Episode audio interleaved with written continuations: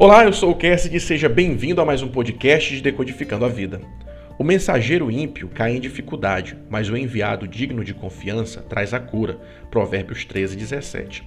Há uma lenda que conta a história de um sultão que havia sonhado ter perdido todos os seus dentes. Intrigado com esse sonho, resolveu chamar um adivinho para lhe revelar o significado. Depois de ter contado o seu sonho, o adivinho disse o seguinte: Que desgraça, senhor! Dente caído representa a perda de um parente de Vossa Majestade. O sultão sentiu-se ofendido e mandou o adivinho para a prisão. O sultão chama outro adivinho que revelou o seguinte, após ter escutado o sonho relatado: Excelso Senhor, grande felicidade vos está reservada.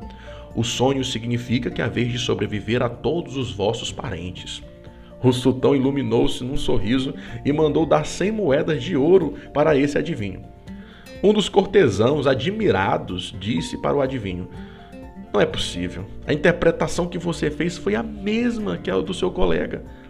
O adivinho respondeu: A verdade é como a pedra preciosa. Se você lança no rosto de alguém, pode machucar, pois ainda é uma pedra. Mas se nós envolvemos numa delicada embalagem e oferecemos com ternura, certamente a verdade será aceita com felicidade. Essa pequena parábola nos mostra como faz a diferença o transmitir uma mensagem, como a gente diz a verdade. Quem não tiver o cuidado de pesar suas palavras ao comunicar alguma coisa pode gerar revolta. A arte de comunicar deve ser aprendida pelo sábio. Estamos cercados o tempo todo de pessoas que são ímpias em suas palavras. Falam sem filtrar suas palavras, imaginando assim estarem sendo fiéis à sua autenticidade. Todavia, não passam de estúpidos pois a verdade não muda se buscarmos dizê-la com elegância.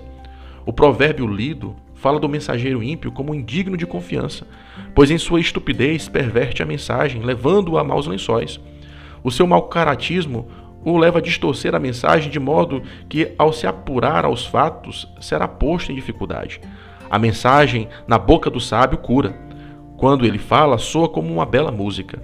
A elegância transforma a mensagem em bálsamo para a alma de quem escuta. A sua boca inspira os corações ao conhecimento e à sabedoria. É um ganho pessoal adquirir a habilidade de falar graciosamente. O código aqui é o seguinte: cultive um coração sincero e uma fala elegante.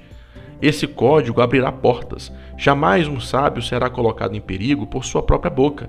A primeira coisa que o sábio deve aprender é valorizar as suas palavras. A reflexão silenciosa promove peso na fala de um sábio. Desenvolva o hábito de falar apenas o que é necessário. Não estrague a sua mente com falatórios sem fim, vindos de você mesmo. Nós retroalimentamos a nós mesmos quando falamos. Endossamos, né, fortalecemos muita, muitos conteúdos que deveriam ser descartados da nossa mente. Purifique a sua mente com sabedoria e beleza. Encha-se de virtude, pois só falamos o que falamos e como falamos, o que a nossa mente está cheia.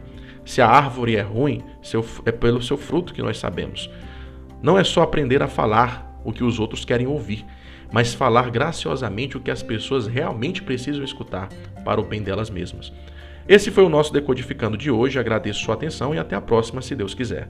Fica com ele.